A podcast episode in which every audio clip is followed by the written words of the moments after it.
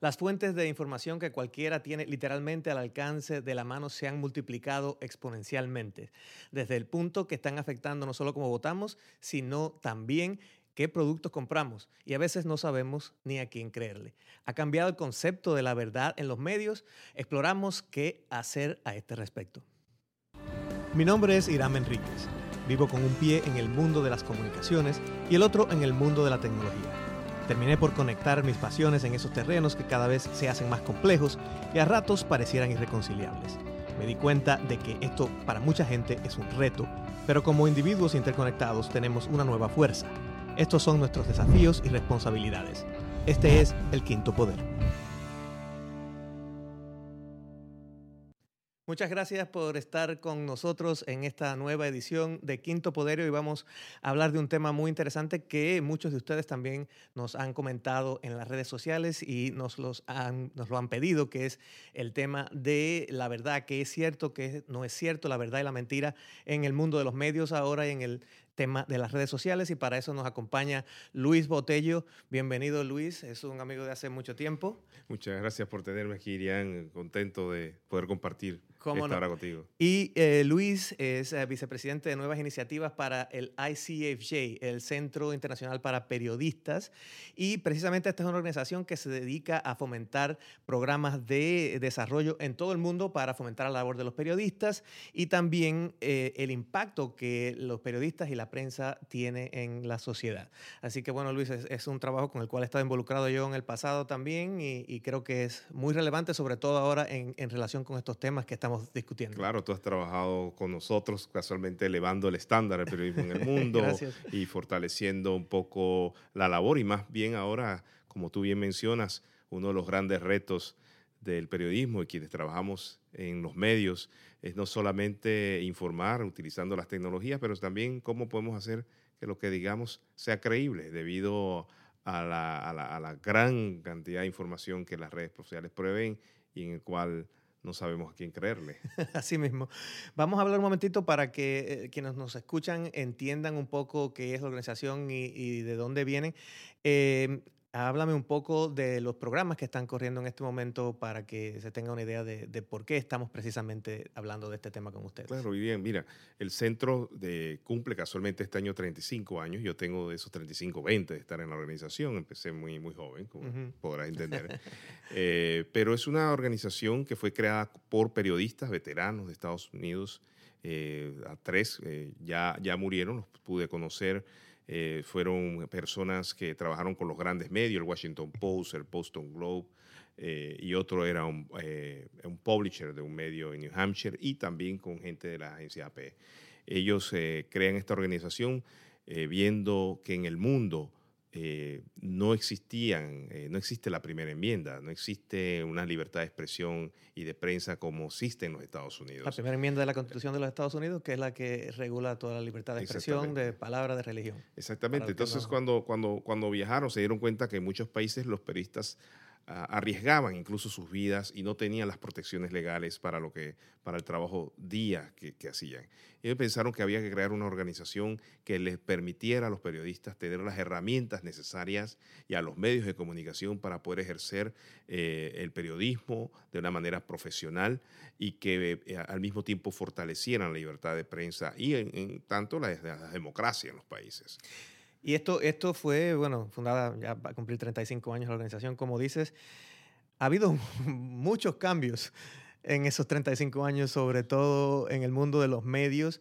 Y creo que también lo que ha cambiado mucho, sobre todo en los últimos años, como hablamos con la, con la expansión de las redes sociales y, la disponibilidad de que todo el mundo tiene una plataforma para decir algo, lo que ha cambiado también es la actitud de la gente hacia los medios. Eh, eh, ¿Has visto esto, verdad? Claro que sí, la, la costumbre de cómo la gente consume información. Por ejemplo, no solamente por el tema multimedia, o sea, que, que que cada vez más, pues ya sabemos, no consumen los periódicos, sino que se están yendo a las redes sociales, comunicándose a través de Instagram. Y en esa misma medida, como saben, los medios se han tenido que ir adaptando, pero no solamente por el hecho de que los consumidores han cambiado la forma en que consumen información, sino también porque los modelos de negocios han cambiado. Y eso ha hecho que los medios tengan que ser un poco más creativos, no solamente en la forma del contenido, sino también incluso de cómo son autosostenibles, que, que en eso a veces estamos empezando a trabajar mucho. ¿Cómo no? Sobre todo porque el tema de los modelos de publicidad eh, tradicionales, pues eh, sabemos que están cambiando y tienen, y tienen muchos... Eh, eh, es algo de lo que hablamos mucho en este programa porque eso afecta no solamente a la parte de los medios, sino también afecta a la gente que antes se anunciaba en los medios, sobre todo al tema de los pequeños negocios y a las personas que, eh, que están tratando de promover sus, ah, sus ah, productos y, sus servicios. Pero cuando te decía que, que ha cambiado la actitud de la gente hacia los medios, me refiero también a que antes si había una idea de que la palabra de lo, que se decía en los medios era verdad, era la, la, verdad santificada, pues ahora ya hay mucha gente que eh, realmente piensa que es todo lo contrario. Ahora, claro que sí, pero eso no solamente es por el hecho de que simplemente la gente no cree y, y un día amaneció y dijo no les creo. Tenemos que entender que la gente se empezó a empoderar y que los medios de comunicación éramos los llamados en inglés, le llamamos los gatekeepers, lo que decíamos realmente qué es lo que la gente tiene que saber o no saber. Y la gente con las tecnologías se dio cuenta que tienen los medios en sus manos a través de las, de las, eh, eh, celulares y, todos los dispositivos móviles que ahora existen. Entonces, eh, eso ha hecho que una gran cantidad de información que antes ni siquiera los medios la emitían, ahora se sepan. Y eso hizo que la gente dijera, oye, pero la verdad no solamente la tienen los medios, sino que hay gente que también puede tener la verdad. Claro, y en ese nuevo ecosistema mediático también se ha filtrado la gente que, como tú bien sabes, ha utilizado también los medios para fomentar la desinformación, que hoy en día eh, es uno de los más grandes retos que tiene las sociedades en el mundo. Exactamente, y ahí es precisamente donde queríamos hablar porque mucha gente nos pregunta, bueno, ¿y cómo sé qué es la verdad? ¿Cómo sé? Eh, y bueno, hay muchas implicaciones, como tú dices, porque de hecho sí, es verdad que hay muchos más eh, temas y muchas más, más ángulos de cualquier hecho que están apareciendo por las diferentes perspectivas. Y, bueno, los medios por lo general siempre han tenido un sesgo, si no es eh, estatal, pues es corporativo, de alguna manera siempre están influenciados por alguna, por alguna cosa. Eh, y ahora pues tienen como un contrapeso, ¿verdad? Tienen ese contrapeso de la gente que puede decir, bueno, no, yo estuve allí esto no es lo que pasó. Eh, Incluso los corrigen a veces. exacto. El editor, siempre, el editor en un medio, como, como tiene una, una perspectiva, pues también tiene una cierta influencia en esto. pero ahí es donde viene lo que tú dices, es la gente que o difunde información incorrecta porque no sabe que está incorrecta o porque tiene una agenda precisamente que, está buscando precisamente difundir esa, información incorrecta. Eso es algo que está pasando en Estados Unidos, pero me imagino que también se lo encuentran en su labor en todo el, en todo el mundo. Claro que sí. Mira, el centro acaba de publicar su segunda encuesta. Es una encuesta sin precedentes. Es la encuesta que le llamamos el estado eh, de la tecnología en los medios. Y acaba de salir casualmente la semana pasada. Eh, está fresquita. Y una de las cosas que, se, que, que más preocupa a los administradores en los medios es la desinformación, cómo enfrentar la desinformación, porque eso está afectando también eh, la credibilidad que la gente pueda tener de los medios, a pesar de que los medios tradicionales o no tradicionales, más bien eh, nativos digitales, eh, están informando, muchos de ellos, de una forma muy profesional, a veces más incluso mejor que los medios tradicionales. Entonces, hay una gran preocupación, uno de los grandes retos más de dos terceras partes de los encuestados. Y estamos hablando de una encuesta hecha a más de 4.000 eh, periodistas, directores de medios, en, hecha en 14 idiomas, en más de, de, 140 países. Entonces, ese es uno de los grandes problemas. Yo creo que eh, no va a terminar. Eh, estamos, esto es el comienzo de, todo lo que está pasando con la desinformación, la manipulación. Y eso es un problema humano, no necesariamente es de las tecnologías. Mucha gente dice, es por las redes sociales. O sea, las redes sociales... Lo, lo amplifican, digamos. Exactamente, lo amplifica, pero honestamente no, es un no son las redes sociales. La, la, la, gente que está detrás creando esos contenidos con intenciones de distintas maneras. Lo vimos en las elecciones de Estados Unidos, sí, la, influencia, Rusia, de Rusia. Rusia, en Brexit, en Inglaterra, eh, estamos viendo en Francia, en todos los países estamos viendo, en Rusia, los países eh, vecinos de Rusia tienen una gran campaña de desinformación, o sea, Rusia una campaña de desinformación para estos medios en, eh, y estas sociedades de países aledaños. Entonces, es un problema mundial eh, que definitivamente eh, está cambiando incluso la forma en que la gente consume información porque eh, ahora las personas han tratado de diversificar sus fuentes de información.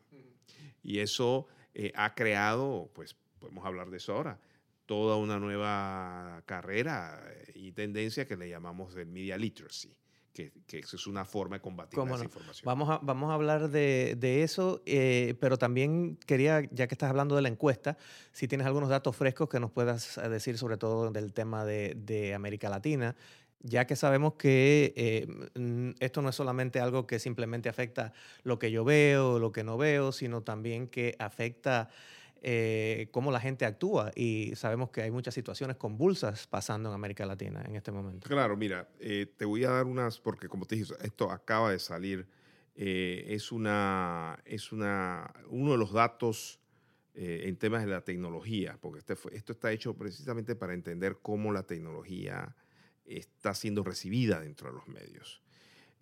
Por ejemplo, se habla de dos terceras partes de los periodistas en, en las salas de redacción ya está utilizando eh, las comunicaciones seguras, precisamente por, por, los hackeos. Claro. Precisamente eh, eso antes, eh, antes no se veía, apenas el 50% lo hacía antes, ahora ya estamos hablando de dos terceras partes. Quiere decir, las comunicaciones que están codificadas o encriptadas de manera que no se puedan... Exactamente, están empezando a utilizar mayor comunicación segura, podríamos utilizar. En los Estados Unidos, por ejemplo, eh, la comunicación también eh, se ha doblado la cantidad de personas que está utilizando, igualmente en Europa, no tanto en América Latina, aunque también ha incrementado un poco. Más del 50% de los periodistas que fueron encuestados dice que utilizan regularmente eh, herramientas digitales que les ayude a verificar la información, todo el proceso del fact-checking. O sea, imagínate, ya más del 50% de los periodistas están utilizando en el mundo el fact-checking. Y mientras tanto, solo el 11% eh, utiliza eh, algunos eh, mecanismos de verificación de redes sociales. y esa, esa cantidad ha doblado. Antes no utilizaban nada de esto para verificar, no buscaban nada. sobre todo si estás usando una fuente, necesitas verificar que es una fuente que realmente es quien te está diciendo Exactamente. Entonces, antes esto no era un tema. Digo, estaba el problema, pero no hacían nada por él. Ahora estamos empezando a ver que eh, están tratando de utilizar. Estamos hablando también que eh, eh, un tercio, por ejemplo, de, los medios de comunicación están dedicando por lo menos a una persona dentro de sus medios a utilizar el fact-checking, la verificación. O sea, que ya se está constituyendo dentro de las organizaciones mediáticas una unidad, las unidades de fact-checking que muchos o sea, se han ido creando, pero cada vez más no es algo externo, no es nada nuevo, sino es lo natural, orgánico dentro, lo orgánico de dentro de las organizaciones. Vamos a continuar hablando de esto. Eh, antes vamos a hacer una pausa para em, nuestros comerciales, pero vamos también a hablar entonces no solamente desde el punto de vista de los periodistas, sino también desde el punto de vista de la gente, del consumidor de información, que todos somos eh, consumidores de información. Así que enseguida regresamos. Muchas gracias por estar con nosotros en esta edición de Quinto Poder y estamos hablando sobre la verdad y la mentira, que es el concepto de la verdad en los medios, ahora en el contexto de los medios sociales y la diversidad de fuentes a ver a quién le creemos y precisamente me acompaña Luis Botello, que es eh, miembro de la organización ICAJ, es un centro internacional para periodistas, 35 años cumplen este año y eh, trabajan precisamente fomentando la labor de los periodistas y el, impacto de los periodistas en las democracias, en las democracias en muchas regiones del mundo. Luis, eh, hablábamos precisamente de cómo esta variedad de fuentes que las personas tienen y, y, y, todo el anonimato que, que también es, es, posible a través de las redes está afectando mucho en lo que las personas pueden confiar o no confiar en alguna información y qué se está haciendo sobre esto. Pero quería hablarte de algo precisamente también que es el tema de la personalización. No sé eh, si este es un tema que han tratado en la encuesta que de, la, de la cual hablamos que han hecho recientemente, pero eh, eh, hay mucha tendencia a la personalización, quiere decir que yo recibo mis eh, noticias, recibo mi información, no solamente de, hechos de la realidad, sino también de productos y servicios que me pueden interesar, muy personalizada, muy hecha a la medida de lo que yo quiero, porque los algoritmos de, las, de las redes sociales, los algoritmos de Google, entienden cuáles son mis preferencias, qué es lo que yo quiero, qué es lo que yo puedo necesitar. A veces digo yo, mucho antes de que uno se dé cuenta que lo necesite. Eh, pero esto también representa, representa un peligro porque digamos como que la gente puede terminar cocinándose en su propia salsa, como decimos. Claro, claro. Eso ha sido uno de los grandes retos también porque eh, las redes sociales, como tú bien sabes, eh, eso se le llama el efecto de, el echo chamber, la cámara de eco, que te escuchas a ti mismo, le, decimos nosotros. Y es precisamente por lo que menciona, los algoritmos tratan de informarnos sobre las cosas que ellos detectan nos gustan, ¿no? Por eso ven los anuncios. Si tú buscas que estás comprando una bicicleta, inmediatamente ya Facebook te empieza a poner anuncios de bicicletas. Entonces, eso también se da en la información eh, de hechos del día a día, en las noticias y todo eso. Eh, la encuesta no especificaba mucho sobre este tema, pero nosotros, a través de otros programas que casualmente le llamamos el Truth Boss, que es eh, ayudar a, los medios eh, a entender a la sociedad y al mismo tiempo cómo podemos hacer que la información verdadera también se convierta a viral. O sea, ¿por qué la información falsa por lo general es viral y todo el mundo la conoce? rápidamente, ¿por qué la información verdadera eh, basada en hechos concretos no es viral. Pues fíjate que hace, hace un tiempo estaba conversando con alguien hace dos semanas y hay unas teorías muy interesantes y es que eh, eh, precisamente detrás de la información falsa hay intenciones de hacerla viral. Entonces, eh, quizás haya que poner las mismas intenciones sobre la información correcta. Es, lo que estamos trabajando. Hemos creado un, grupo, un programa que se llama The Truth Boss Fellow y envía expertos a, medios de comunicación a trabajar precisamente con medios en Brasil. le llamamos las democracias más grandes, Brasil, Indonesia, Estados Unidos eh, y creo que Nigeria, eh, en donde tenemos a estos expertos y están elaborando herramientas y mecanismos para que la información elaborada, basada en hechos, también vaya viral. Y lo interesante es que se hicieron varios estudios con, con también con los, eh, que eso es una red social, pero mucho más cerrada, que son los, las aplicaciones de mensajería encriptada, como WhatsApp, eh, Signal, eh, Telegram y otros que son más populares en otros países, en donde se trató de que la información generada de, basada en hechos también pudiera entrar dentro de las redes personales de los grupos comunitarios. Se hizo en las elecciones pasadas de Brasil, eh, se, trabajó algo de eso en, Argentina, en India trabajamos un poco ese tema. Y, lo interesante es que sí, o sea, se pudo identificar que muchas de las personas realmente no creen todo lo que dicen ya las redes sociales, pero sí creen lo que les mandan sus familiares, amigos, a través de estos, claro, estas aplicaciones. más cerrados. Exactamente, porque ellos dicen, si estas redes sociales, mm, eh, ahí toda la gente manda lo que quiera, hay gente que yo ni conozco, me pide ser amiga en Facebook, Twitter me están siguiendo, yo sigo gente que no conozco, pero los que yo tengo en mis redes, en mis pequeños, o sea, ya prácticamente en muchos países el que te dice que tiene menos de, cinco grupos es mentira. O sea, tiene un grupo que es para su familia, un grupo que son los que se graduaron con él en la escuela, otro grupo de profesionales. Entonces, o sea, si te pones a ver el, el nivel de influencia, o sea, los llamados media influencers que teníamos en YouTube y que teníamos en Facebook, o sea, aunque tú no lo creas, ya la sociedad está entendiendo que esta gente se les paga para hacer eso. Pero ellos saben que sus grupos, eh, eh, de, que utilizan en las aplicaciones mensajería directa son gente que tiene tu número celular, tú se lo diste, te lo mandaron, te agregaron a un grupo y es por lo general gente que tú conoces. Y por lo tanto, tú crees más lo que te dicen eh, a través de esos grupos de WhatsApp. Entonces, lo que se, lo que se hizo en India, por ejemplo, fue que se crearon grupos de WhatsApp para verificación de datos y la gente enviaba información a los medios a través de WhatsApp y los medios entonces no solamente emitían y producían información basada en hechos y la transmitían a través de sus redes, sino que también lo emitían a sus grupos de suscriptores a través de los mensajes de mensajería directa, porque era donde la gente iba a creerles más y es donde la gente lo manda y lo reenvía a otra gente de influencia o que ellos conocen. Que están en, sus círculos más, cercanos, y que por lo tanto iban a creer mucho más. Correcto. Y, esto apunta a algo que, creo que es, muy interesante y que eh, también es un, consejo para todos los que nos están escuchando, que es la parte de la responsabilidad personal que tenemos como consumidores de información.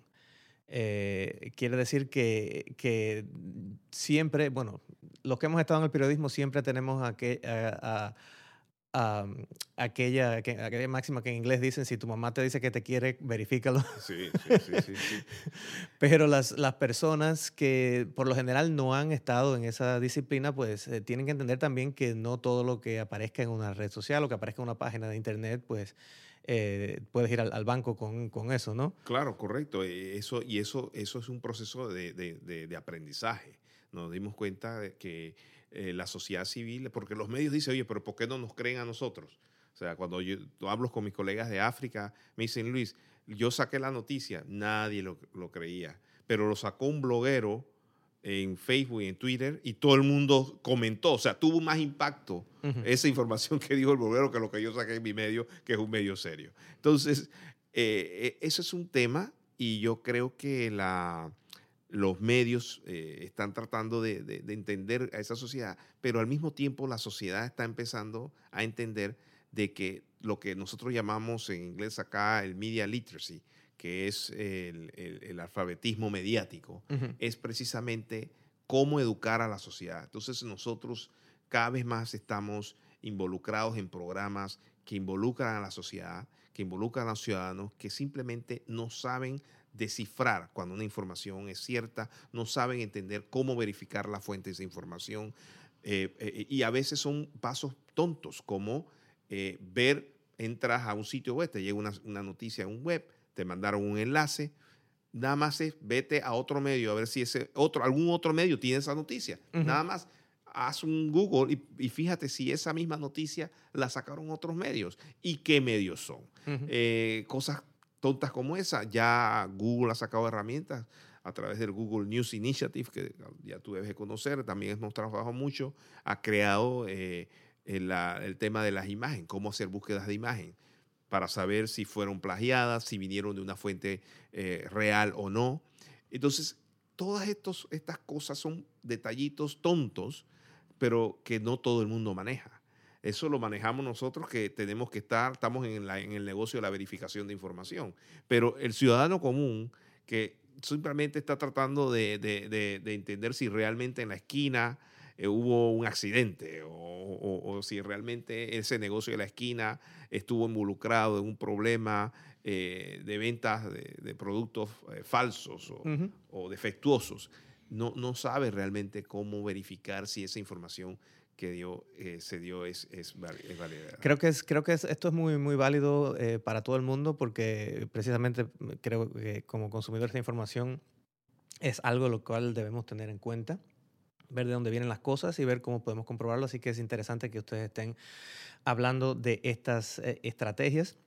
Y creo que es algo que en el futuro va a ser mucho más importante ahora que estamos hablando de toda la posibilidad de manipular imágenes y hasta videos que finalmente va a ser difícil a, simple vista identificar que no son lo que realmente hasta son. un comercial puede ser eh, falso. Entonces, ya eso es un tema para otro, para, para otro programa. Estamos llegando casi al final. Eh, sé que has trabajado también mucho con el tema de data, del, del periodismo de data. Eh, de, usar datos para demostrar tesis, así que creo que también ese es otro tema muy interesante porque cuando se pueden exponer los hechos con, con datos concretos, pues yo creo que es, es también una parte, interesante. es parte de, de, lo que se tiene que estar haciendo para poder contrarrestar todo este nuevo ecosistema mediático que, como sabes, pues hemos hablado. Eh, eh, eh, la gente está tratando de aprender, las escuelas están empezando a insertar esta, esta materia de alfabetismo mediático. Eh, precisamente para, porque estamos llegando, ya estamos en el momento en donde eh, la, tu capacidad de ser eficiente en una sociedad democrática y de poder eh, acceder a servicios públicos eficientes y al mismo tiempo exigir rendición de cuentas, exigir mejores políticas públicas en temas de educación, salud, salud y eso está muy, muy incidida y determinada en la capacidad que tengas como ciudadano de descifrar y entender y llegar al fondo de, los temas y de los asuntos en un momento en donde es muy difícil esclarecer eso. Muchísimas gracias, Luis. Obviamente hay, ah, tela por donde cortar en, próximos programas y lo vamos a seguir haciendo. Por favor. Muchas gracias por haber estado con, nosotros y a ustedes muchas gracias eh, por haber escuchado este programa. Les invito a que nos sigan en cualquiera de las plataformas de audio y de podcast que prefieran, como Google Podcast, Apple Podcast, iHeartRadio. Y eh, también que sigan nuestro canal de YouTube para que vean los episodios en video. Me siguen en las redes, at Digital Hiram, y nos vemos en el próximo programa.